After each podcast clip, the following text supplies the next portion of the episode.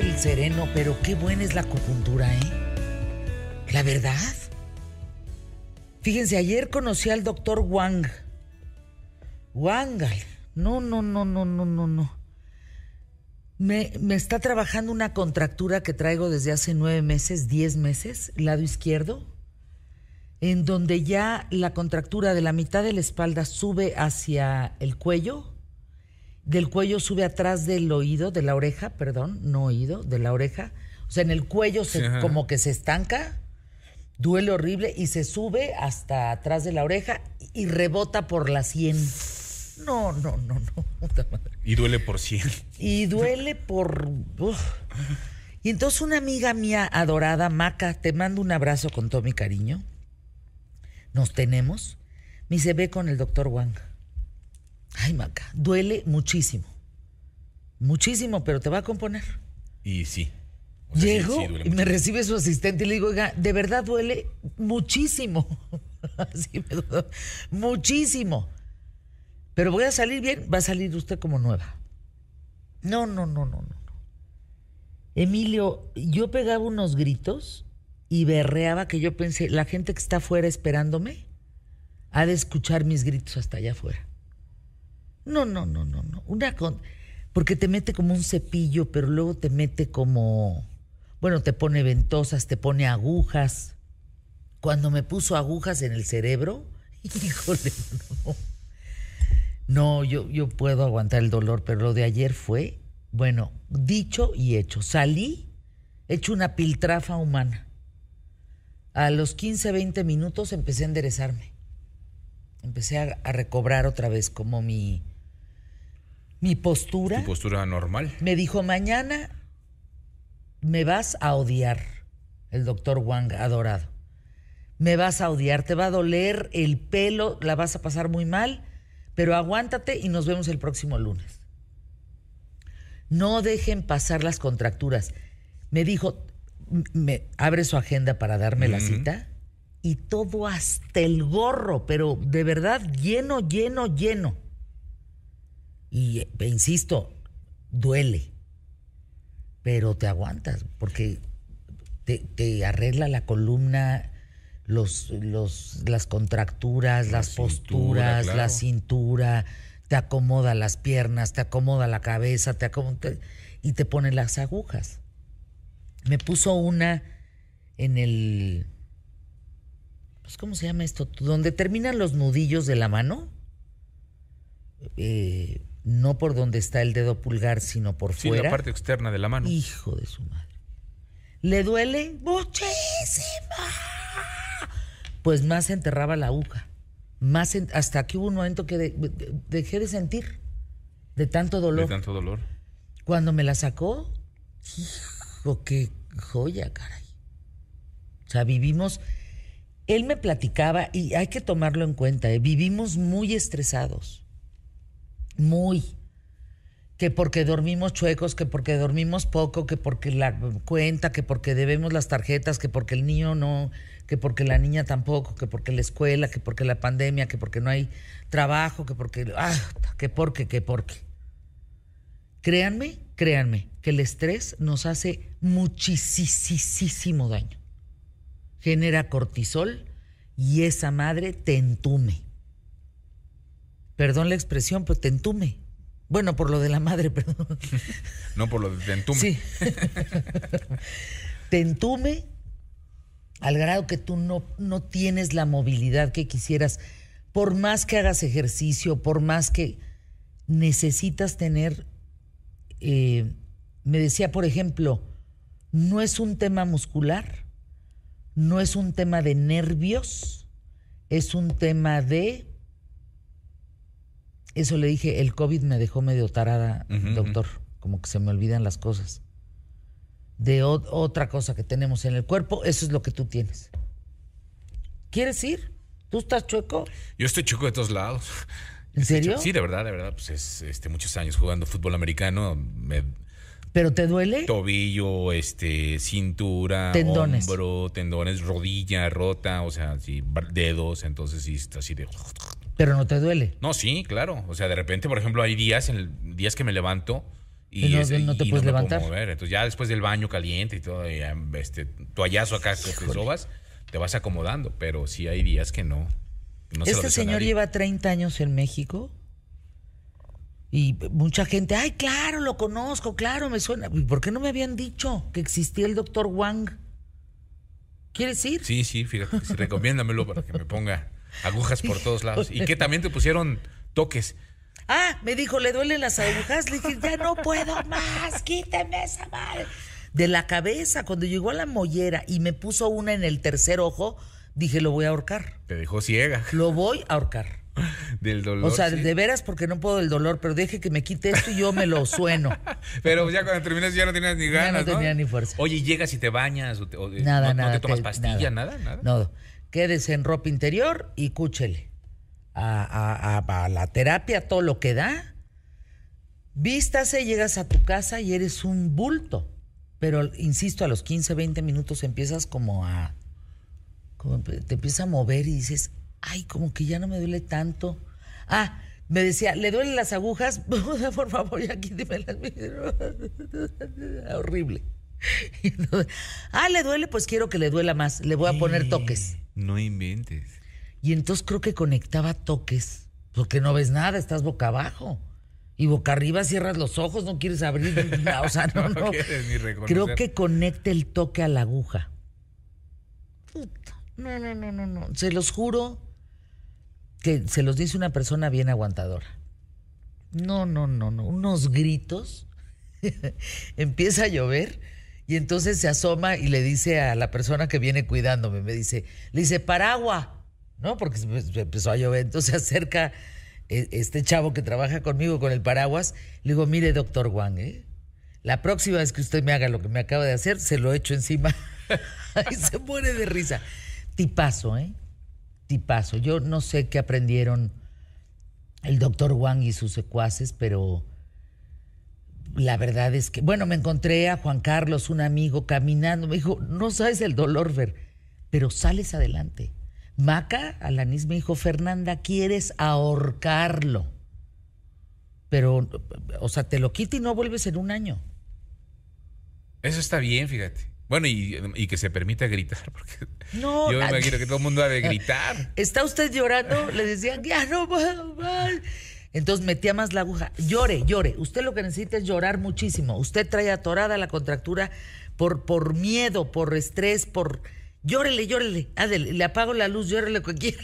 Yo decía, lo voy a ahorcar, te lo juro, lo voy a ahorcar. Qué tipo más bello, ¿eh? Oye, pero qué bueno. Sí. Qué bueno. Pues búsquenlo. Háblale, Carlita, para que se anuncie aquí en. No, no, no necesita anunciarse.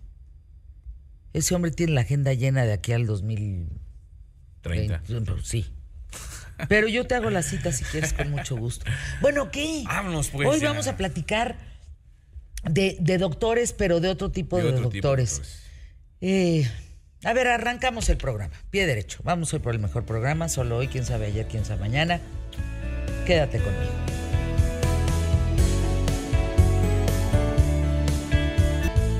¿Qué tal? ¿Cómo estás? Espero que te encuentres muy bien. Gracias por acompañarme. Te doy la bienvenida.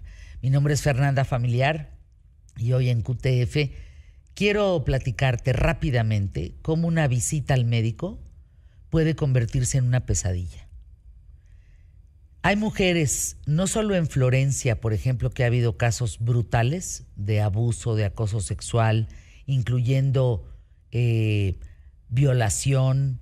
No, no, no, no. Es terrible lo que ha pasado en Florencia y lo que ha pasado en México y lo que ha pasado en muchas partes del mundo, en, en Colombia. Bueno, los casos más sonados convertidos en noticia internacional. Mujeres que sobre todo en consultas ginecológicas han sido abusadas sexualmente, drogadas. No, no, no, unos casos brutales. Resulta que a mediados de agosto en México, cuatro mujeres denunciaron a un médico ortopedista, Jacqueline, Laura Lourdes y Claudia. Entre que te hace poner la batita, entre que aturdida unos minutos porque te aplica una inyección, eh, resulta que este médico empezó a abusar de una y otra y otra y otra y otra hasta llegar a 80 casos. 80 casos. ¿Cómo se dieron cuenta? Una a la otra se empezaron a comentar en la sala de espera. Oye, ¿tú vienes con este hace cuánto tiempo? No, pues tanto. Oye, ¿no te ha pasado algo raro? Porque fíjate que a mí cuando me pone la batita me pone un... ¿A ti también te pone una inyección? Sí. Mm.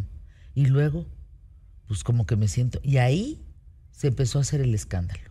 En la sala de espera eh, entró un movimiento feminista, eh, víctimas que fueron canalizadas con médicos para hacerles cirugías por cómo la habían ultrajado, por cómo habían abusado de ellas. No, bueno, manifestaciones afuera del hospital, de vergüenza, ¿eh? de, de crimen. Prescriben con el tiempo estas denuncias, dejando impunes a sus agresores. Yo te pregunto a ti, ¿tú sabes cuál es el límite que debe tener un médico en una revisión a tu cuerpo? Digo, yo les vengo de contar de un asunto ayer maravilloso. En ningún momento, y miren que de veras me dolió, en ningún momento sentí, me sentí incómoda. Me, no, no, no, no, no, no. De verdad no, nada. Hay veces que te sientes incómoda hasta con un dentista. ¿Te ha pasado, Emilio? Sí, la, forma, la forma en cómo te, como te empiezan a, pues a, tocar, ¿no? Y que te empiezan disque a, ¿Te duele aquí? ¿Te duele acá? Híjole, sí se siente a veces incómodo. se siente, eso se siente. Bueno, de eso y más vamos a hablar hoy aquí en ¿Qué tal, Fernando? Quédense con nosotros, tenemos un gran programa. Programón. Sí, Fabiola Guarneros, mexicana rifada, mucho más que compartir. Eso mero. Arrancamos pie derecho, quédate conmigo. Vamos hoy por el mejor programa. Solo hoy, quién sabe ayer, quién sabe mañana. Ay, qué gusto estar aquí.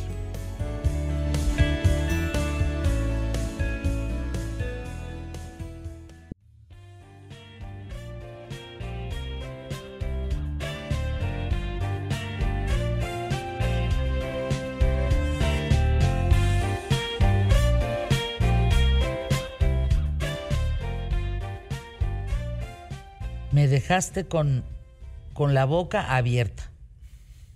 Ya legal. ¿Cómo?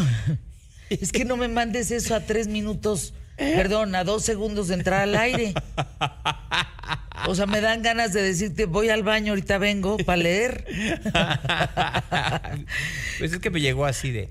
De bote pronto. De bote pronto. ¿Cómo amaneciste, mi querido Gonzalo Oliveros? Bien, muy bien. A ver, fíjense lo que voy a platicar, porque es bien interesante para aquellos que les guste la plática de medios de comunicación y que entendamos la dinámica propia, ¿no? Que tiene que ver con una tendencia que se está dando en los Estados Unidos, pero lo hemos dicho una y otra vez en estos micrófonos desde hace muchos años. Lo que pasa ya nos afecta aquí en cuestiones mediáticas. Lo hemos visto en la incursión, expansión y dominio de los medios digitales, la transformación de las eh, televisoras, la manera en la cual ha cambiado la televisión por cable, cómo ha cambiado el streaming y así nos podemos seguir. Bueno,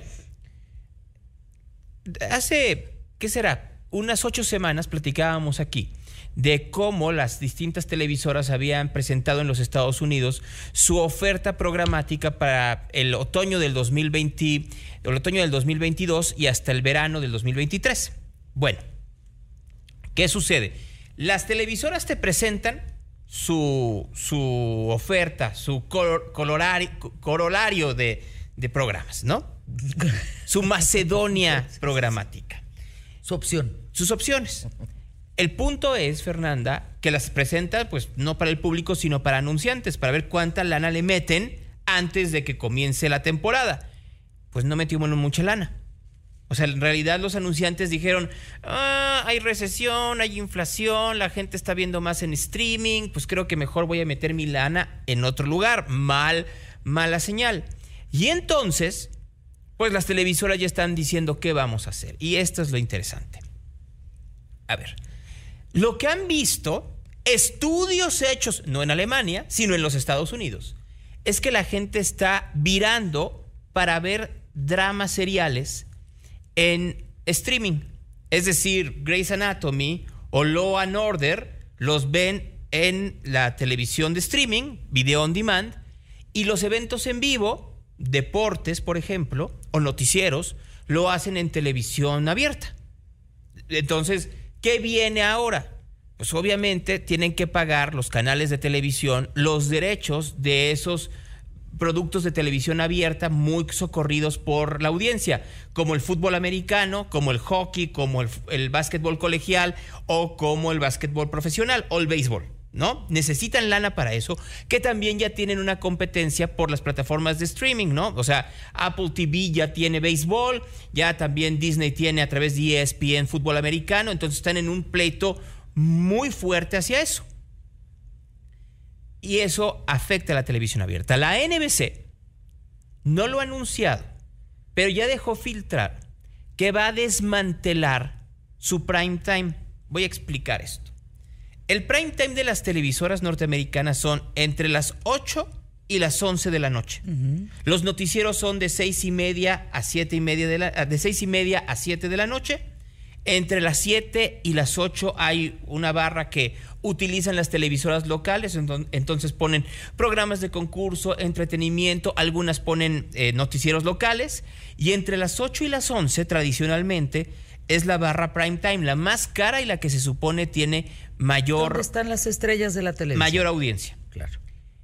Obviamente, lo que ha ido cambiando es a las 8 de la noche pones realities, a las 9 de la noche pones algún tipo de comedia, un sitcom, y a las 10 de la noche pones los dramas. Lo que han visto es que los dramas ya la gente no los está viendo a las 10 de la noche, sino que los está viendo en streaming, y NBC dijo, adiós. Como yo tengo un montón de afiliadas, que las afiliadas programen a las 10 de la noche lo que les pegue la gana, de 10 a 11, yo ya no voy a producir. O sea, ya no va a haber Chicago Hope, ya no va a haber Law and Order, eso ya no va a existir. Y voy a mover mi programa de entretenimiento, que normalmente es a las 11 y media de la noche, lo voy a mover a las 11, para tratar de, obtener mayor audiencia y por ende mayores anunciantes. Es un cisma brutal. La última vez que la NBC trató de hacer esto fue, eh, si mal no recuerdo, por allá del 2003, más o menos, cuando puso a Jay Leno a las 10 de la noche, luego ponían el noticiero local y luego ponían The Tonight Show con Conan O'Brien. Duraron dos meses, tuvo que irse Conan O'Brien, regresar Jay Leno a el horario de las once y media y vieron que no funcionaba, pero no era la conformación mediática de hoy. ¿Por qué en México no han funcionado los shows tipo late night? Como en Estados Unidos. Porque necesitas mucha gente para hacerlos. Y necesitas o sea, un gran staff. No solo eso, necesitas mucho talento para entrevistar.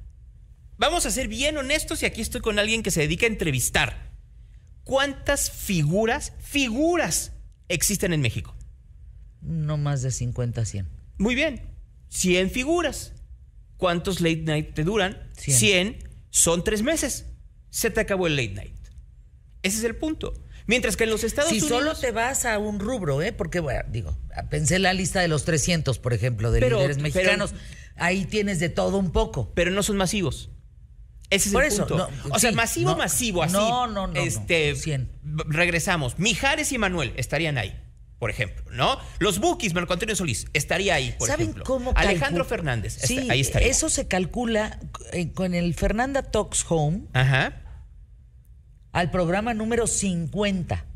Después de haber entrevistado de, de todos los rubros, ya no había mucho más tela de donde cortar. Es que ese es el punto. ¿Necesitas a un gran equipo de escritores para el monólogo? No, bueno, en ese caso, acá eran entrevistas. necesitas, un gran número de entrevistados. No. Y en realidad no existe tanto talento en México que sea masivo y que te genere audiencias de dos, dos millones y medio de personas al, por noche. No existe. O sea, no estamos en la época, y fíjate bien, ¿eh? Verónica Castro haciendo mala noche, no. Exacto, era lo que decía. Ese es, eh, eh, justo eh, era la discusión.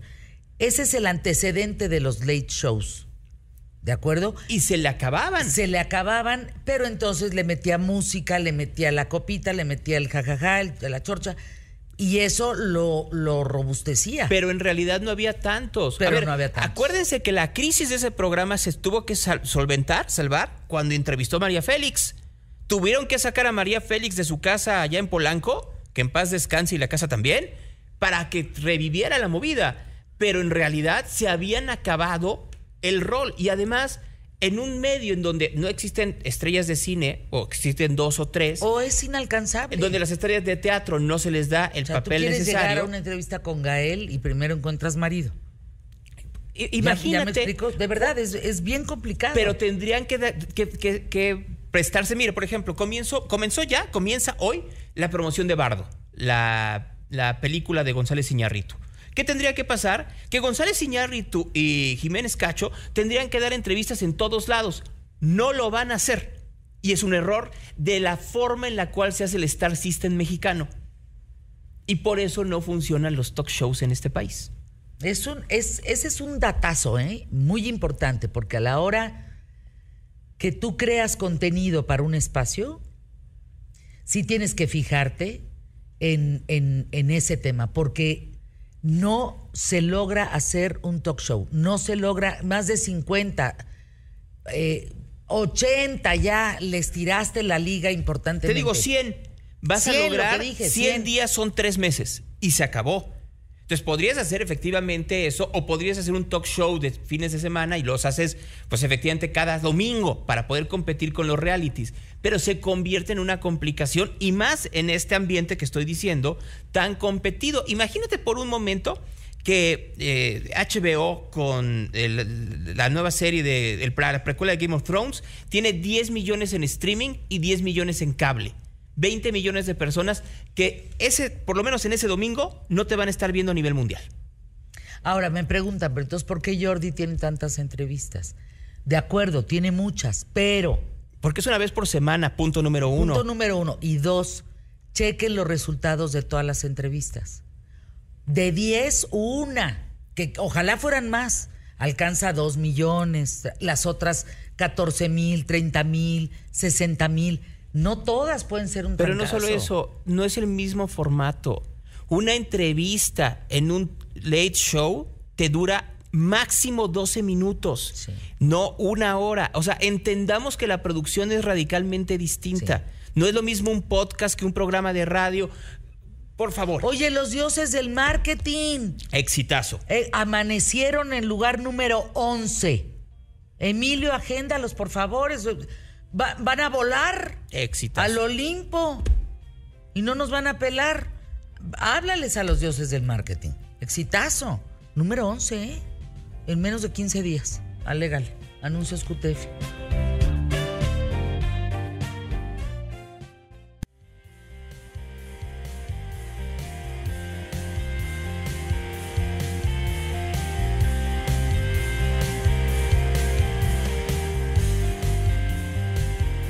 Darle la bienvenida a tres mujeres valientes que representan a un mundo de mujeres más en torno a un hombre que debería de estar en la cárcel, un doctor apellidado Hernández Robledo. Marilú Rodarte, es la primera vez que tú vas a hablar de tu caso. Se van sumando, platicaba con Jacqueline Leroy y con Laura Lebrija, se van sumando y sumando y sumando mujeres que dicen, a mí me hizo lo mismo abusó de mí, mm. me inyectó, me, me, drogó. Eh, insisto, frente al testimonio de tantas mujeres, este hombre tendría que ser procesado sí o sí y pagar por lo que hizo. En tu caso, Marilú, decías, yo no había hablado de esto, Fer, porque pues, no, fue hace tanto tiempo, lo guardé como que ahora brota ¿por qué lo guardaste y por qué ahora no? Eh, lo guardé eh, por miedo, mucho miedo. en primera me sentí culpable, muy culpable. no sé de qué, porque creo que culturalmente tal vez nos enseñan o me enseñan a, me enseñaron a, sentirme culpable siempre como mujeres, ¿no? En esta, en esta cultura en la que vivimos. Y me sentí muy culpable y me dio mucho miedo, o sea, mucho miedo y, preferí como guardarlo. No lo hablé más que con mis mejores amigas dos. eh, y fue, fue que me dijeron, claro que pasó, porque yo decía, ¿pasó? Me lo imaginé. Este, ¿qué pasó? Porque terminé, salí aturdida, ¿no? Muy aturdida y muy asustada.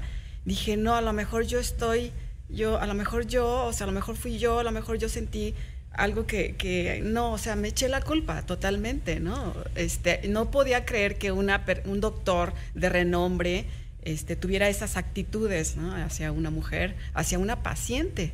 Y es finalmente él es el que tiene pues el poder, porque tiene un poder sobre la paciente, pues él es el que sabe y uno confía finalmente en, en lo que él hace. Marilu, ¿tú, ¿tú llegaste a revisarte qué? O sea, ¿qué fuiste al doctor? ¿A qué fuiste con el doctor Hernández Robles? me dolía la parte externa de la rodilla, o sea, el isquiotibial. ¿Ortopedista? Ortopedista, sí, y me dolía mucho, no podía ya apoyar y fui a que me revisara pues esa parte. Eh, Llegas al consultorio, te ponen una batita o como te veo vestida o Sí, me, brevemente qué sucede. No llego y em, este sí, claro, yo le digo, bueno, vengo a que me revise, me tengo un dolor en la rodilla de, este lado derecho y me dice, sí, ponte, bueno, la batita famosa, una batita muy chiquita. A mí ya no me dio tiempo de ir a mi casa ese día por un short, porque yo sé que cuando va uno ah, al médico, médico deportista o algo así, este, masajes, hay que llevar un short por cualquier cosa. Y me fui así como andaba vestida, ya no me dio tiempo y bueno, me dice, desnúdese, o sea, totalmente y póngase la bata. Y la bata tenía la abertura hacia atrás, la bata era pequeña, no había una enfermera y me empieza a revisar, pero primero la rodilla la tocó, pero luego se siguió hacia la pierna y hacia la cadera. Eh, me recostó en, en, la camilla y me empezó a subir la pierna y ahora abra la pierna y me empezó a tocar eh, en la ingle, este, a, tocar realmente la pierna, pero, pero no en una postura este, cómoda. O sea, él me abrió la pierna hacia el lado derecho y yo jalaba la, la bata para taparme este, y tocaba donde no debía, o sea, tocó, tocó donde no, donde no debía tocar, me tocó hasta esta parte de la cadera, ¿no? De la nalga haciendo presión, como diciendo, le duele aquí, le duele acá, le duele, y entonces se fue pasando justo a, lugares donde no debía. Y también hay una parte donde me para y entonces dice, ahora va a caminar, camine, y, después me dice, agáchese, pero ese agáchese era con la batita, entonces yo me, tapo y de, en un momento se puso atrás de mí. No, no, no. O sea, se pone atrás de mí y me, me toca la cadera y le dice, aquí le duele. Y entonces yo jalaba la, la, batita, ¿no? Para pues taparme. Hasta el último momento algo en mí reaccionó y, este, y le dije, estoy muy incómoda. No se preocupe, ya, ya vamos a terminar, no se preocupe, Marilu. Y me, también me inyectó, este, me inyectó, no supe qué. Este, pero, ¿En el brazo, en la pierna, en, la, rodilla? en la nalga. Me, me inyectó en la nalga y en el momento en que me inyectan la nalga, yo me acomodo, pues bajo un poco el calzón, pero él tomó el calzón, lo toma y lo baja completo. Entonces me puse tensa. Antes de desnudarte. ya estaba yo en la bata. Ya tenía yo la bata para inyectarme. Él, yo acomodé el calzón como para, como para que nada más tocara ahí donde estaba el, el, pedacito de un piquete. Pero él bajó el calzón. Y, este, y, yo y me puse muy tensa y eh, él dijo, tranquila porque si no le va a doler. Y me inyectó, eh, no supe qué me inyectó, todo fue muy rápido. Este, él, él, empezó a tocar, cuando empezó a tocar la rodilla dije, bueno, va bien, pero después que se subió y cuando ya estaba yo de pie y que me estaba tocando, prácticamente este, me tocó, me tocó la nalga, me tocó la ingle, ¿no? Me, me tocó las piernas. Este, y él estaba él estaba sudando y él estaba, yo sé, excitado. que estaba excitado.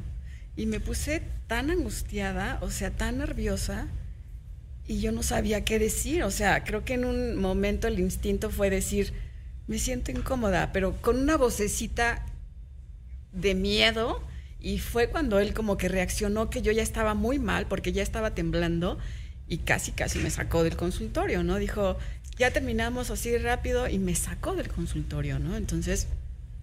Les, quiero, les quiero decir que Marilú está en el escritorio lejano a mí, del lado izquierdo y sentadas en el mismo lugar que estoy yo. De mi lado derecho está Jacqueline Leroy y de mi lado izquierdo Laura Lebrija y siento la energía de estas dos mujeres reviviendo la misma historia. ¿Eso te pasó a ti también, Jacqueline, tal cual? Igual que Marilú. Mí me fue creo que un poco peor. Yo fui con el doctor Hernández Robledo porque me dolía un dedo del pie. Entonces me dijo que me tenía que poner una inyección directamente en el dedo y que esa inyección dolía muchísimo. Entonces que primero me iba a poner una inyección en el glúteo para que no me doliera la inyección del dedo. Me hizo poner la famosa batita mini que me tenía este, que quedar en ropa interior. Tampoco supe, o sea, él sale, regresa con una jeringa ya preparada, me la aplica, vuelve a salir y yo me empiezo a sentir mareada, como sin fuerza muscular, como un relajante muy fuerte. Este, me quedé unos 45 minutos en el consultorio. No sé cuánto tiempo estaba totalmente dormida. O sea, totalmente como... Knockout. No queda. De repente empecé como a cobrar conciencia, como cuando sales de una cirugía que estás en recuperación y que abres el ojo y te vuelves a ir, y abres el ojo y te vuelves a ir. En esas abiertas de ojo, el doctor me estaba tocando por todos lados, incluso mis zonas íntimas, y él se estaba masturbando. Este, cuando pude recuperarme un poquito más, me vestí, él igual saca del consultorio, cierra la puerta. Yo no podía ni, ni caminar, sales confundida. No, no. No sabes, no estás sabes anestesiada. qué pasó, pasó o no pasó. por un dedo. Me, me, tuve que ir a la cafetería un rato, a, no estoy en condiciones de manejar. Y no sabes qué hacer. O sea, es como, pues, ¿a quién le dices? Es su palabra contra la mía, es no hubo testigos, no había nadie en el consultorio, ni siquiera la recepcionista, para cuando yo salí. Este, por lo que se me ocurrió fue contar la historia pues, a mis amigas, mm. a mis chats, a mis conocidas, y de ahí se empezó a mover. Fue por eso que por una amiga mía, que es mamá de un, amigo de, de Laura, nos conectamos. Y eso fue como decir, no estoy loca, sí pasó. Y a ti también, y a ti, también, ¿Cuántas van? ¿Cuántas mujeres van en este caso de, del acosador? O sea, te digo que yo tengo... El doctor Hernández Robledo. Bueno, no acosador, perdón, el violador. ¿Cómo? Yo... Porque acosador no es. Tiene absolutamente toda la intención de toquetear y de violar y de abusar de las mujeres que se presentan en su consultorio, de este ortopedista. Y este señor va a ser procesado, en enero es el juicio. Llevamos seis o siete años en el proceso. Wow. Los abogados, que también fue porque una amiga conocía al abogado, me contacté con él, los excelentes abogados, lo están haciendo pro bono. Y este estos procesos son largos, además se cruza un COVID, que fueron dos años perdidos, pero ya ahorita tenemos este, un dictamen a favor del juez, al fin, y el, y el pues no sé, el doctor o este señor, no, tiene nombre, este, ya está vinculado a proceso. Qué bueno. Y probablemente, si todo camina, en enero, febrero ya sería el juicio oral. Diez segundos para regresar con Laura. ¿Cuántas víctimas son? A mí me han llegado 25 mails. Anuncios QTF.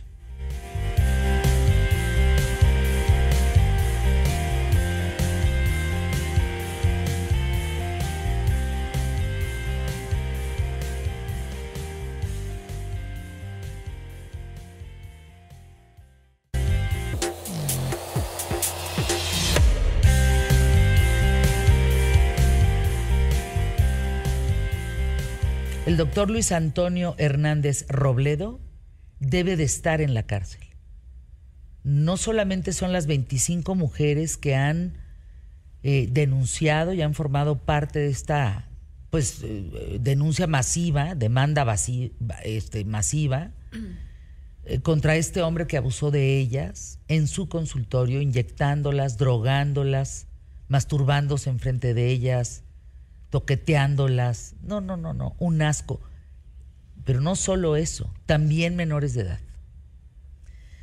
Laura, es, es esta parte de si fue cierto o no fue cierto, de salir del consultorio, qué fue lo que pasó, ¿a quién le digo? ¿Qué me pasó a mí? ¿Pensaste que iban a ser tantas mujeres en ese momento? Un poco como dijo Marilú, no lo crees real. O sea, yo sí lo enfrenté también, porque en mi caso se masturbó atrás de mí y me puso en posición de niño, que es una posición en la cual tiene, la, tiene la espalda, soy muy flexible, entonces tenía la espalda y está tocando la columna y al ya tener las inyecciones puestas me pudo, pues, yo me di cuenta, algo estaba pasando y el cinturón entonces me traté de levantar y pues no, no tenía la fuerza, me bajó y, seguí, y seguí, y seguí. Intentando levantarte. Y acabo de escuchar a Marilu y igual, no, ya vamos a acabar, ya, no sé qué. Se sale, me he visto y lo enfrenté. Le dije, ¿algo pasó? Yo escuché un cinturón. No, y me dijo, no, es que estoy muy gordito y me dicen mucho. Me dice, ¿cómo crees? Tengo cuatro hijos o cuatro hijas, no me acuerdo bien qué fue. Todavía se me hizo más raro. Mm, me fui a mi coche, hablé con mi mamá, sacada de onda, no puedo manejar, me quedé un rato. ¿Pasó? No pasó. Estoy en un estado que, ¿qué está pasando? Y vi a este amigo que acaba de decir, que acaba de decir ya aquí y me desahogué con él. Me pasó esto. Y me dijo este amigo, ay, es el doctor de mi hermano, futbolista, es buenísimo. Estoy loca. No pasó. Sí pasó. Y gracias a él que sí me escuchó, no siendo un doctor reconocido de boca en boca o lo que haya sido, escuchó, empezó a escuchar justo esta manera de cómo hace las cosas, como entra, te pone inyección, sale, se espera que haga efecto, regresa, entonces estás pero no estás. Hay gente que se quedó dormida, ¿no? Y, y, lo sabe manejar, pues ya lleva mucho tiempo y tiene este patrón, ¿no? La batita, este, confías en que estás con un doctor y gracias a mi amigo, pues empezó, ¿no? A, a, crecer. A crecer. Escuché, me senté, hay que hacer algo, hay que hacer algo. 100%, sí, yo no me puedo quedar callada, no, sí pasó. Y eso me dio paz. Saber que sí había pasado y que no estaba loca. Es raro, pero también me enojé conmigo. Yo sentí algo raro con él. Se pone atrás, lo mismo, se pone atrás. Lo mismo que tú, Agáchate, agáchate y se pone atrás. Y, o sea, cosas que. Pero también, pero también no podías reaccionar tu cuerpo, es lo que digo. O sea, tu cuerpo está débil, no, no, no puedes, o sea, estás inyectada, te metieron algo en el cuerpo. Doble abuso, es lo que digo, ¿no? Como que luego hay también en, a veces cuando sale la gente y los ponen en las bebidas, aquí vas supuestamente, ¿no? Con un doctor. Oye, vas a un doctor a revisarte un dedo, a revisarte una rodilla. Sí. ¿Sigue ejerciendo este criminal? No sé si en Pabellón Bosques ya no. No, ya lo sacaron de Pabellón. Y de Vité. O sea, no sabemos si sigue ejerciendo o no. No, no, sé. ¿El nombre completo? Doctor. Luis Antonio Hernández Robledo. Esto es un llamado a través del público más inteligente de la radio y la televisión en México. Por favor. O sea, en principio, de aquí a que suceda lo de enero, que, que debe de estar en la cárcel, y pagar por lo que hizo?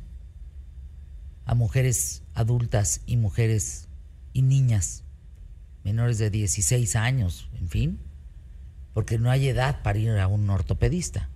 Puede haber una edad para ir a un ginecólogo, pero a un ortopedista, ahí les encargo.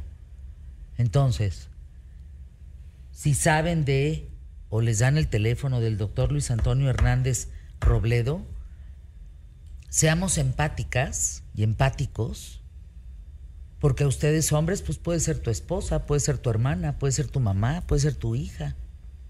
Seamos empáticos y cerremos las puertas a este criminal en vía de que pueda ser procesado. No puede haber hoy en día allá afuera alguien que que cometa estos ilícitos que sea protegido por alguien. No puede, eso no debe de existir. Eso, aquí en qué tal Fernanda, no se permite. La renuncia de quien sea va de por medio. Oye, que no te metas con ese porque tiene que ver con el gobernador. No, no, no. ¿Cómo? No, no, sí. Aquí, en este grupo, abogamos por la paz, por la tranquilidad, por la seguridad. Aquí no apoyamos el tema de feminicidios, aquí no apoyamos las violaciones, aquí señalamos a tipos como el doctor Luis Antonio Hernández Robledo. ¿Tiene familia?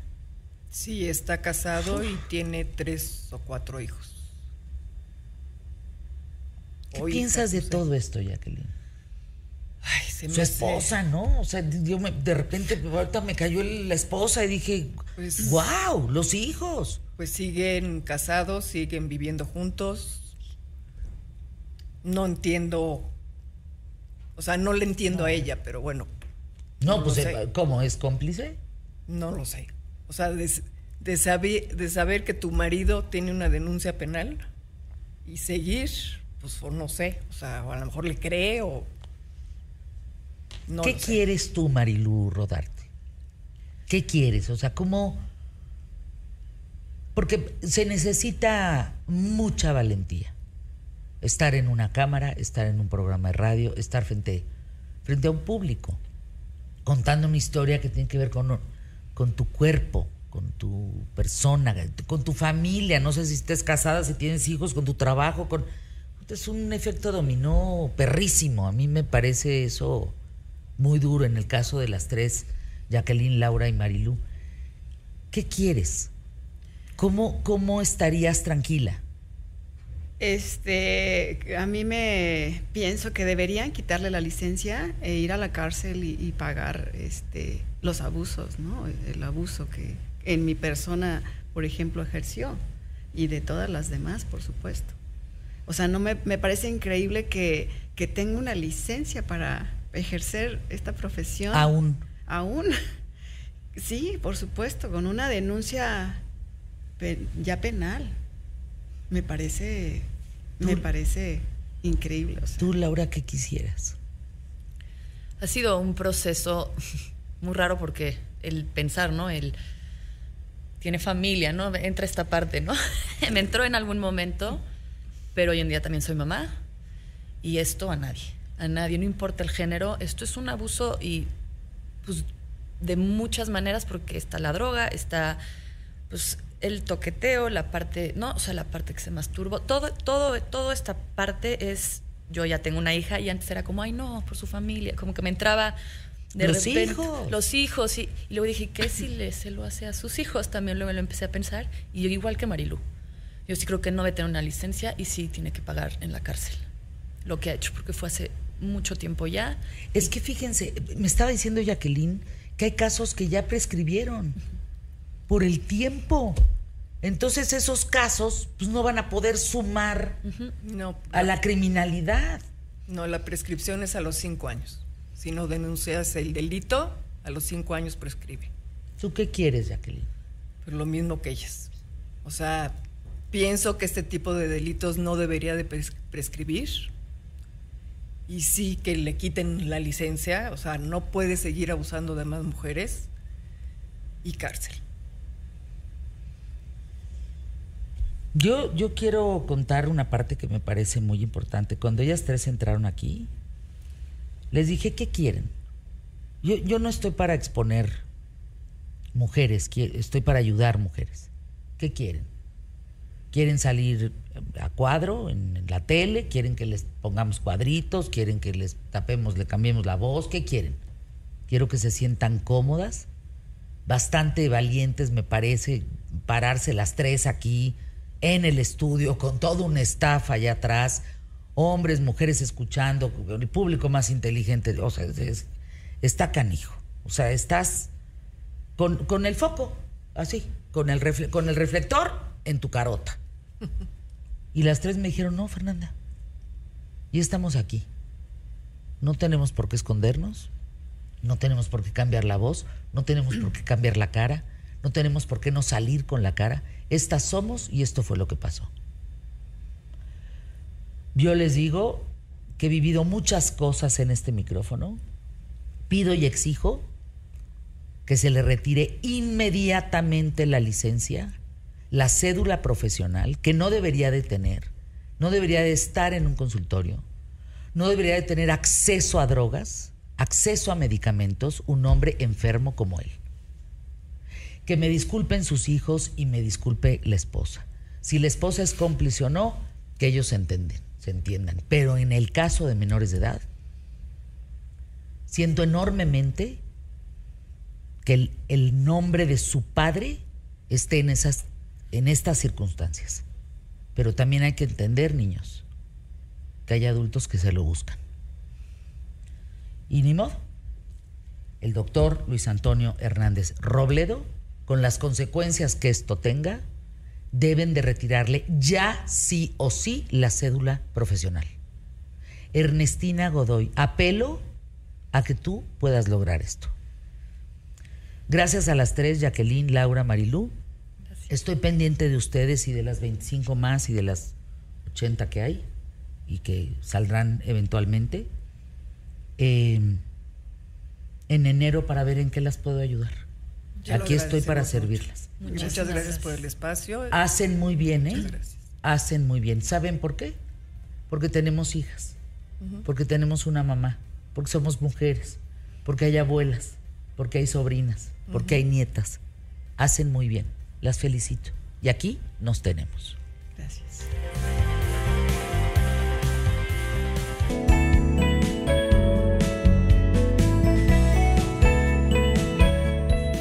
Amparo Taylor, diseñadora de interiores, en Instagram, arroba Amparo Taylor. Eh, me encanta el título eh, de esta sección contigo un dinámico alto en el camino. Fíjense, señoras, señores que están escuchando, chavos, chavas, niños, niñas, eh, que están escuchando, ¿qué tal, Fernanda? Qué importante es, aunque hayas alcanzado el éxito, aunque hayas llegado ya muy lejos, de repente y por momentos, hacer un dinámico alto en el camino. A ver, cuéntanos, Amparo, te escuchamos. Fíjate que desde hace muchos años, mi, esposo Herbert y yo queríamos hacer, es dar este alto o hacer un, alto que nos hiciera volver a reencontrarnos y convivir como pareja. Entonces buscábamos el momento eh, adecuado, pero nunca lo había. O sea, siempre teníamos muchísimo trabajo, nunca podíamos darnos el tiempo, pero ahora con esta dinámica, con esta tecnología que ha cambiado nuestra forma de, trabajar, nuestra forma de, ver a nuestros clientes, de trabajar a distancia, pues nos dio la oportunidad de que ya no importa dónde estés, lo importante es estar en contacto con tus clientes y con tus amigos y con tu familia. Entonces, bajo este, esta lógica, lo que hicimos fue tomarnos en estos seis semanas, mes y medio, para venirnos a una ciudad pequeña de acá de California, al norte de California, y entrar nuevamente a la universidad a estudiar un curso, tanto por la mañana como por la tarde, para darnos este, este tiempo. Pero sobre todo, nosotros queríamos tener este acercamiento. Hemos estado, de, llevamos ya una semana eh, y unos días más, y hemos estado muy dinámicos. O sea, es increíble cómo, aunque estés a la distancia, cómo la, conexión con tus clientes ha sido muy fuerte. La semana pasada tuve un Zoom con un cliente de, de Campeche, otro con una persona de Hermosillo, otros clientes de Toluca, otros de Huatulco. Y así, de esa manera, hemos estado interactuando y trabajando con mi equipo. Nosotros empezamos muy temprano, pero durante el día le dedico hasta cinco o seis horas a, mi despacho, a los proveedores, a los clientes. Y el, hecho de estar a distancia no te hace que te desconectes, porque eh, eh, tuve el, viernes un Zoom con una clienta nueva que me pedía, quiero, no quiero esperarme hasta que regreses, vamos viéndonos de, por Zoom. Y sí, nos, eh, tuvimos una reunión, mi socia, el equipo, el arquitecto, eh, la familia de ella, y pudimos tener una interacción. eh, vimos de qué se trataba el proyecto, nos compartimos pantalla, trabajamos y ya nos contrató. Vamos a empezar a trabajar, vamos a empezar a trabajar ya. Entonces, yo lo que quería era el, que sepan que no venimos, o sea, estoy yo aquí por la experiencia que quería vivir. Vengo a vivir la experiencia de estar acá, de estar a la distancia, pero sobre todo para mí era muy importante vivir cómo viven el estilo de vida que se vive acá, el estilo de vida que viven los, los, ah, pues la vida de, de, de, los americanos, ¿no? Y entonces tuvimos una oportunidad padrísima porque hicimos un cambio de, de casa. Hay una plataforma que se llama Home Exchange y entonces intercambiamos la casa con una familia. Esta familia no es una casa que te rentaste para Airbnb, no, es una casa que ellos dejan para ti, donde tienen sus cosas, sus pertenencias, su closet, sus eh, fotografías familiares, sus utensilios de cocina. Ellos viven ahí. Es una casa real. Y eso era lo que yo quería, vivirlo. Entonces, eso me dio eh, tienen servidumbre, como nosotros en México. En México tenemos todos los servicios, ¿no? Fernanda, tú tienes eh, servidumbre, yo tengo servidumbre y claro que estamos acostumbrados a que nos apoyen en, los trabajos de la casa, pero no, ellos lo tienen todo automatizado. Entonces todo es muy práctico. La ciudad nos permite tener las distancias tan cortas que podemos eh, volver a la casa, regresar a la universidad y seguir trabajando en línea donde estemos. Entonces, el hecho de estar nosotros viviendo en esta casa, inclusive estaba, es tan acogedora, tan confortable, que estando yo sentada en el sofá, digo, no, este sofá tiene que ser muy buena marca. Me pongo a checar y efectivamente era una de nuestras marcas que manejamos de Lexington y de Hooker y dije yo, e, esto es lo que te da el confort, ¿no? El tener muebles de calidad y eso es lo que nosotros estuvimos viendo. Nosotros lo que queríamos era poder valorar qué es, eh, cómo, cómo viven y cómo podemos vivir nosotros la vida solos en pareja. Quería comentarte que el fin de semana, o sea, nosotros lo que queríamos también es, a, la vez que estamos aquí, eh, buscar las ciudades o poblaciones cercanas a esta comunidad. Y eh, tenemos muy cerca el, Valle de Napa y el Valle de Sonoma. Entonces el fin de semana nos fuimos a dar un recorrido por esta zona. Ya ves que me gusta mucho lo de los viñedos. Y entonces encontramos, eh, nos recomendaron, yo no había estado nunca en Sonoma, es increíble, es precioso, muy diferente a Napa, pero muy lindo. Nos recomendaron un viñedo, yo creo que es de los mejores, se llama Ferrari Carano, pero haz de cuenta que es una familia italiana es una arquitectura impresionante, los jardines lindísimos, pero sobre todo lo más importante es que cuando estábamos en la área de Cata, en, el sótano, nos dimos cuenta, volteé yo y dije, estamos sentados en muebles de una de nuestras marcas. Y lo, me puse a verificar y efectivamente eran los muebles de Benjar. Se veían fuertes, elegantes, de acuerdo al estilo. Y entonces dije yo, qué padre es, ya te había comentado yo en algunas ocasiones, que nuestros muebles tienen estas características de ser para áreas comerciales, institucionales, que resisten y que te dan el look que tú requieras. Entonces, de esa misma manera, el domingo eh, visitamos un, otro viñedo, este de una familia francesa, y hace cuenta que ahí, estando nosotros en el área frente a la terraza, volteé y me pasó lo mismo volteé y dije yo, esos muebles que están en la terraza son de una de las marcas que nosotros manejamos. Eh, salí a verificarlo y efectivamente era la marca que yo había dicho. Entonces, el hecho de estar tantos años en el mundo de los muebles, o sea, llevo 22 años en el mundo de los muebles, me hace identificar perfectamente los productos que manejamos a distancia, la calidad de los muebles y corroboré la confianza que tenemos de nuestros proveedores y de nuestras marcas. Es más, tú tienes, Fernanda, un, sofá de Benjar en tu casa y el confort es, diferente. es una joya, la firmeza, pero, pero a la vez te desplomas en él, ¿no? Te avientas y sientes rico. ¿Sabes qué? Siempre está fresco. No es un sillón caliente, pues. La tela de una durabilidad que ahí te encargo, pues tú sabes la cantidad de gente que yo recibo en mi casa y, podemos bailar arriba de los sillones que no pasa nada, ¿eh? No, no, no. Una eh, resistencia y muy bonitos, muy bonitos no se deforman, o sea, pueden pasar los años y, no se deforman. Entonces, esta confianza eh, se la podemos dar a nuestros clientes, que sepan que lo que nosotros les ofrecemos son los muebles que pueden tener tanto en casa como en un área comercial y que tienen la durabilidad y la resistencia además de la elegancia y el confort, ¿no? Pero sí es, era muy importante el irme dando cuenta, eh, día a día voy, voy recorriendo y cómo cada vez me encuentro más nuestros productos, cada vez me, corroboro más la calidad y lo, lo que te dan, es el look que te dan para poder recibir y dar el estilo que quieres manejar pues digo, e, era un viñedo italiano y los muebles de Benjar se veían perfectos. En el, en el viñedo tipo de familia francesa se veían los muebles de exterior de terraza perfectamente al estilo. Entonces tenemos una diversidad de marcas, una diversidad de estilos que te puedes acoplar al tamaño y al estilo que tú quieras.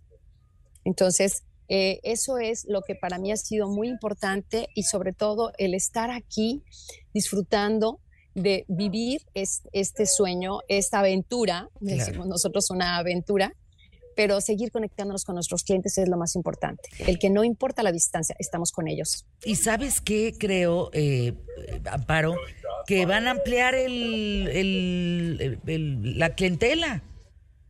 Porque pues estando donde estás vas a poder no solo atender a los que estamos en, en, en todo México, que somos una comunidad inmensa, de gente que estamos con Amparo Taylor atendiéndonos en nuestras casas, departamentos, hoteles, en fin, en todos los desarrollos que hay, en toda esta parte de diseño, sino ahora ampliarte en Estados Unidos como ya venías haciéndolo.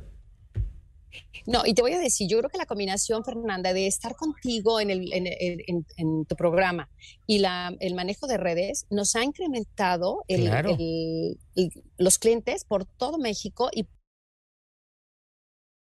por otros lugares, inclusive en estos días, eh, tener una, una, reunión por Zoom para Texas, que quizá ya estando aquí vaya a, visitarlo para aprovechar y ver físicamente sus espacios. Entonces sí, definitivamente la, comunicación ha sido mucho más cercana. Bueno, pues muchas gracias, mi querida eh, Amparo Taylor. Tus datos, por favor, si eres tan amable, brevemente para que se pongan en comunicación contigo. Bueno, estamos en la página amparotaylor.com, estamos en Instagram, arroba amparotaylor, en TikTok, arroba amparotaylor, en nuestras dos sucursales en el teléfono 33 3600 3600. Y en Instagram, arroba Amparo Taylor, que ahí van a ver mucho de su trabajo, y en TikTok también, arroba amparotaylor.mx. 33 36 0033 3600. Va de nuez. 3336 00 3600. Anuncios QTF.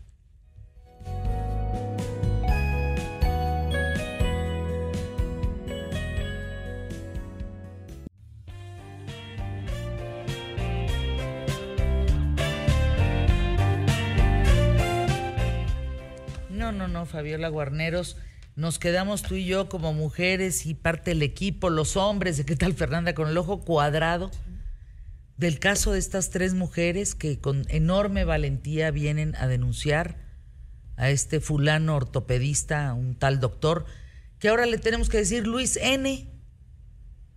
hasta que lo castiguen. Hazme el ¿Cómo es posible, no? Que, que, todas estas denuncias estén ahí archivadas, ¿no? Hasta que la autoridad la fiscalía ahora pues tome cartas en, el asunto, ¿no? Ojalá lo haga como hiciste el llamado. En enero.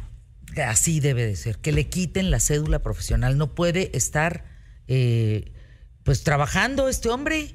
Imagínate. Qué bueno que aquí dimos el nombre, que ni qué.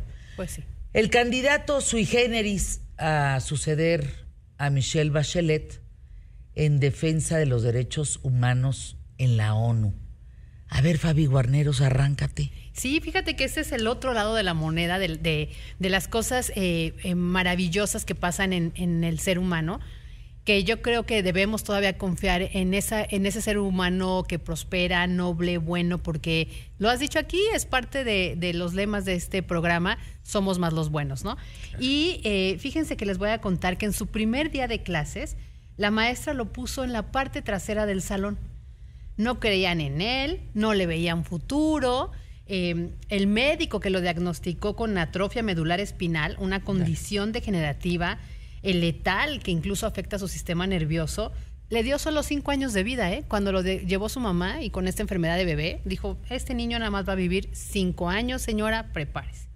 Hoy, Eddie Ndopu tiene 31 años, es activista, asesor del secretario general de la ONU y es uno de los candidatos a, sustituir a Michelle Bachelet, la alta comisionada en materia de derechos humanos, que por cierto anda en México justo haciendo la revisión de, la, de la relatoría de los derechos humanos aquí en, la, en el país. Pero ¿quién es Eddie Ndopu? Es un chico negro, gay y está en silla de ruedas. No, bueno, imagínense todo lo que tiene en contra. Exacto. Por todos los estereotipos, por toda la estigmatización, por la discriminación a nivel mundial. O sea, tendría los tres elementos, color de piel, eh, eh, orientación sexual y con discapacidad que lo tacharían. Ahí están viendo, los que nos están viendo eh, eh, por televisión, acuérdense que es multicast, está la imagen de, Eddie. ¿No? Y se los estamos describiendo, está en su silla de ruedas, está rodeado eh, de niños africanos, porque él, es de allá, de Sudáfrica, y, y ayuda, ¿no? Es uno de los 17 defensores de los Objetivos Globales del Desarrollo Sustentable, los Objetivos del Milenio, los que eh, la Secretaría General de la ONU pues impulsa. Por eso es un asesor de los Objetivos de Desarrollo para el 2030. Es un defensor mundial de los derechos humanos. Y acuérdense que estos objetivos globales son invitaciones para que las naciones tomen acciones para erradicar la pobreza extrema, proteger el planeta y fomentar la paz y la prosperidad para 2030. Fíjense, lo que lo pueden ver tiene una sonrisa permanente y esta es una característica de las personas con una eh, discapacidad que viene desde origen cerebral o medular y que tienen una gran sonrisa y unos ojos con unas miradas penetrantes. Chéquenlo, chéquenlo. Es un activista cuya primera causa fue luchar por el respeto de sus propios derechos. Y sí, él dice, mi experiencia como activista por los derechos humanos comenzó cuando tenía seis años. Con lágrimas le dije a mi madre, quiero ir a la escuela. Mi madre me limpió las lágrimas, se decidió y buscó la escuela. Encontró una escuela que estuvo dispuesta a aceptarlo después de, como muchas personas lo han vivido, recorrer y recorrer escuelas. En su primer día de clases, como les platicaba, lo pusieron en la parte de atrás del aula. Y él, y él comenta, era evidente que esperaban poco de mí. Sorprendí a la profesora al escribir mi nombre solo algo que la mayoría de mis compañeros no podía hacer. Una sonrisa se dibujó en el rostro de la maestra al ver que podía aprender tanto o más rápido que los demás. Nació y vivió los primeros nueve años en Namibia, Sudáfrica. Y la vida para un chico en silla de ruedas ahí es extremadamente limitada como en una gran parte del mundo. Hasta peligrosas, te, diría, porque no tienen la infraestructura no para de movilidad. No, y están en pobreza, hay hambre, no hay vacunas, están todas las enfermedades condensadas en, esas regiones del mundo. De acuerdo con la ONU, incluso entre un 90% y 98% de los menores con discapacidad en esa región de Sudáfrica carecen de la oportunidad de asistir a la escuela. Y Eddie lo logró, ¿no? Cuando él era joven, Ndopu, así se, se pronuncia su apellido, Ndopu, quiso ser artista es creativo, muy creativo, pero la naturaleza degenerativa de su propia enfermedad le impide poder pintar o dibujar, porque acuérdense que se va atrofiando los músculos y las manos se van volteando, no hay fuerza en los dedos, ¿no? Sin embargo, usa ese talento para diseñar un mundo que tome en cuenta a cada ser viviente. Y él dice, otra palabra para activismo es imaginación, poder vislumbrar un mundo que aún no existe de algún modo, siento que esa experiencia temprana en mi niñez me hizo de hecho un activista mejor, porque realmente uso mi imaginación cuando comienzo a pensar acerca de cómo podría ser el mundo para las personas que nunca han sido consideradas en las instituciones en las que nos, en las que nos movemos. Ahora, ¿qué quiere Eddie en esta candidatura, querida Fer? Quiere ser el alto comisionado, nada más quiere ponerse al frente de la defensa de los derechos humanos del mundo del mundo. Ojalá lo logre. Ojalá lo logre, dice, porque quiere justo identificar, denunciar, y pedir a los gobiernos acciones para que se erradiquen todas estas violaciones a los derechos humanos que conocemos. El derecho a la libertad de expresión, el derecho a la justicia, el derecho a una vivienda digna, el derecho a la salud, el derecho a una orientación sexual, ¿no? El derecho a vivir una vida digna aún en la discapacidad, ¿no? Y el eh, Eddie, cuando se creó la Organización de las Naciones Unidas, dice, desde aquellas ruinas de la Segunda Guerra Mundial, habría sido inconcebible y teniendo el antecedente de esa guerra de Hitler, donde desechaba a los que eran diferentes, donde exterminaba a los que, a los que tenían incluso otra religión o los consideraban deformes o no de sangre pura, ¿no? Bueno, pues él dice que eso era impensable cuando se creó las Naciones Unidas. Hoy, en un mundo que ha cambiado, que abre eh, su mente a la tolerancia, no en todas partes, no en todos los rincones del mundo, no en todos los sectores, pero se ha avanzado para aceptar y vivir y entender y comprender la desigualdad, pero además trabajar por la inclusión. Entonces él dice, imagínense en esa época pensar en un joven, y él lo dice, de raza negra, gay y estar en silla de ruedas. Jamás podría haber sido considerado un candidato de alto nivel para la, ONU. Y la verdad que sí es cierto, porque em, a pesar de todos estos llamados a la, aceptación, a la tolerancia, a la no discriminación, hay muy pocos cargos de alto rango, querida Fer, en donde hay una persona en silla de ruedas, ¿no? Ya hemos avanzado y ya los vemos que están trabajando, ya los vemos en los aeropuertos que asisten con mucha amabilidad, en algunas otras empresas los contratan, pero es muy, muy mínimo. mínimo, muy lento todavía, ¿no? Entonces, él quiere luchar por eso, quiere llegar ahí y pues aunque las Naciones Unidas justamente ha impulsado y ha eh, escrito cartas y pronunciamientos sobre los derechos de las personas con discapacidad, incluso está la Convención de 2017 y 2007, él, él está buscando que se tome en cuenta su nombre. Hay más, hay más candidatos eh, que sustituyan a, Michelle Bachelet. Por ejemplo, está Federico Villegas Beltrán, un embajador argentino ante organismos internacionales.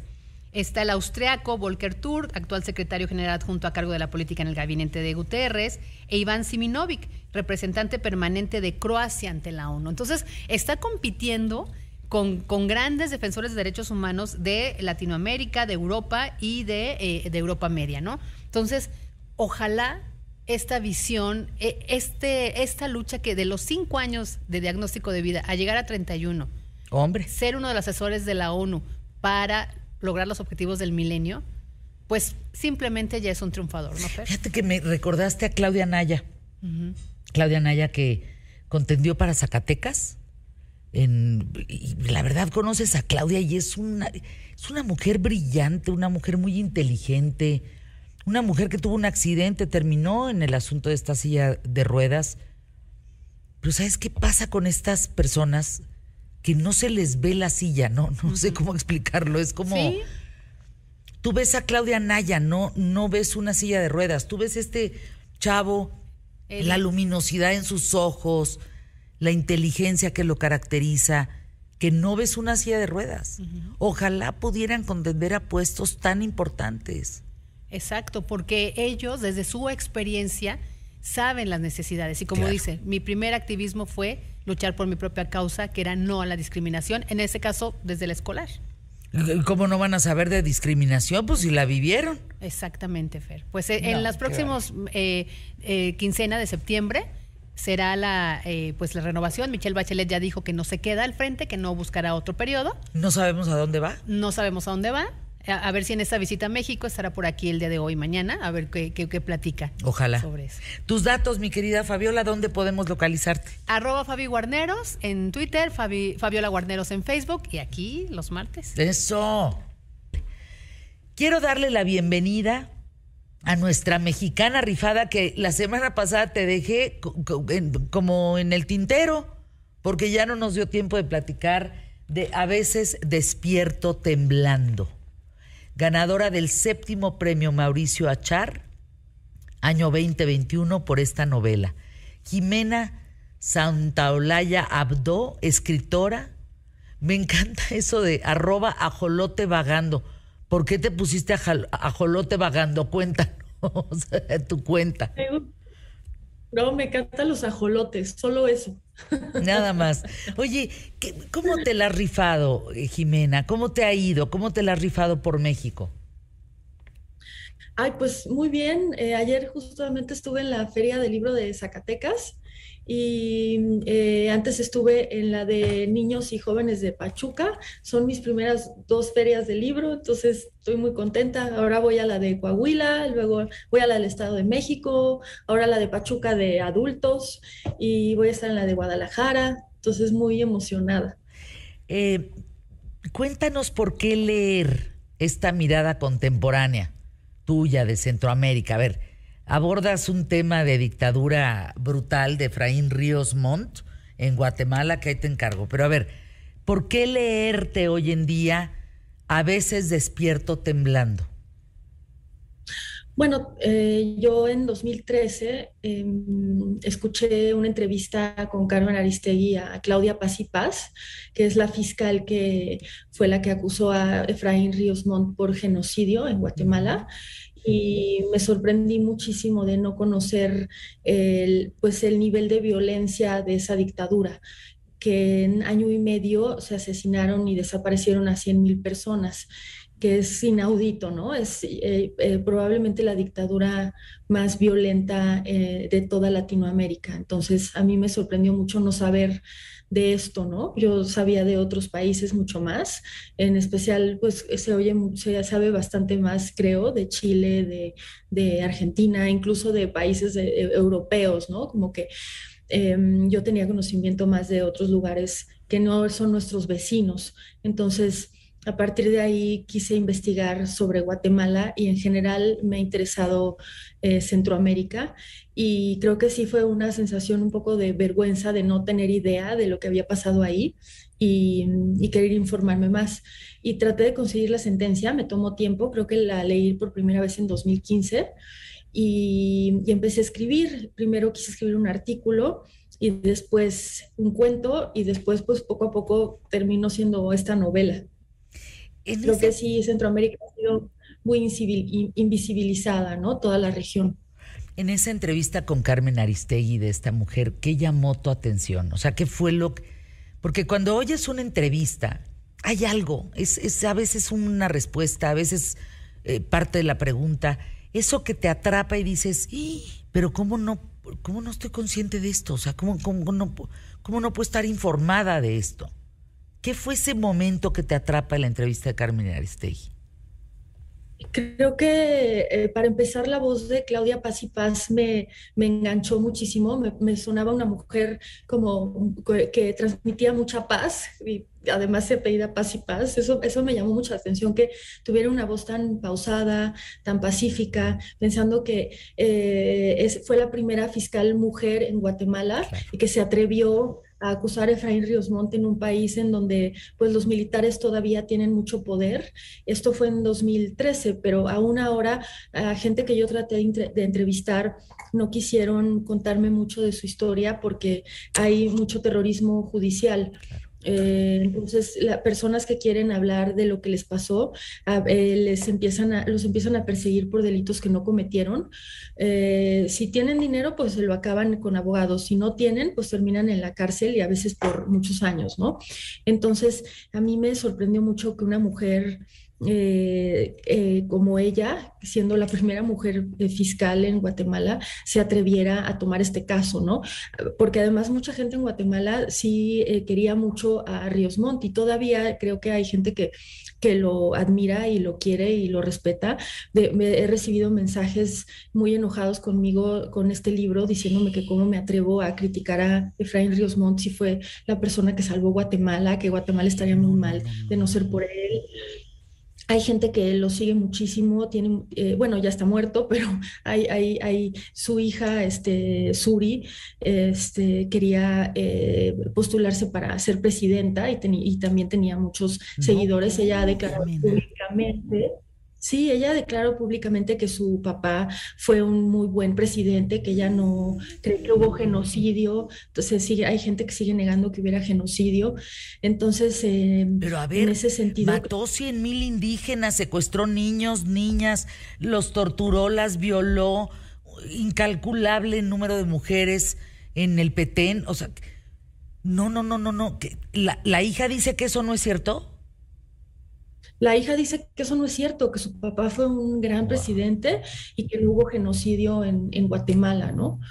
Entonces, este, creo que sí es importante hablar de esto. Yo a veces, yo me he preguntado muchas veces por qué no se sabe tanto de, lo que pasó en Guatemala como de otros países, ¿no? O por qué se invisibiliza tanto la región eh, eh, centroamericana. Yo tengo algunas opiniones sobre Guatemala. Pienso que como no todos fueron eh, de pueblos originarios, hubieron víctimas de todo tipo, ¿no? Pero muchos sí fueron, sí eran pertenecientes a pueblos originarios, muchísimos. Podría ser, sí, la mayoría, ¿no? Entonces, en ese sentido, pienso que si hay un tema de racismo, de, que, eh, de, un pensamiento eh, irracional y racista de que las personas mientras más blancas, más valen. Entonces se conocen más de historias donde las personas, mientras más blancas, pues más, más se, difunden esas, esas matanzas o esas violaciones a derechos humanos. Cuando pertenecen a, pueblos originarios, pues no se conoce mucho porque pareciera que valen menos esas muertes, ¿no? esa, es, esa es mi postura sobre por qué no se sabe tanto.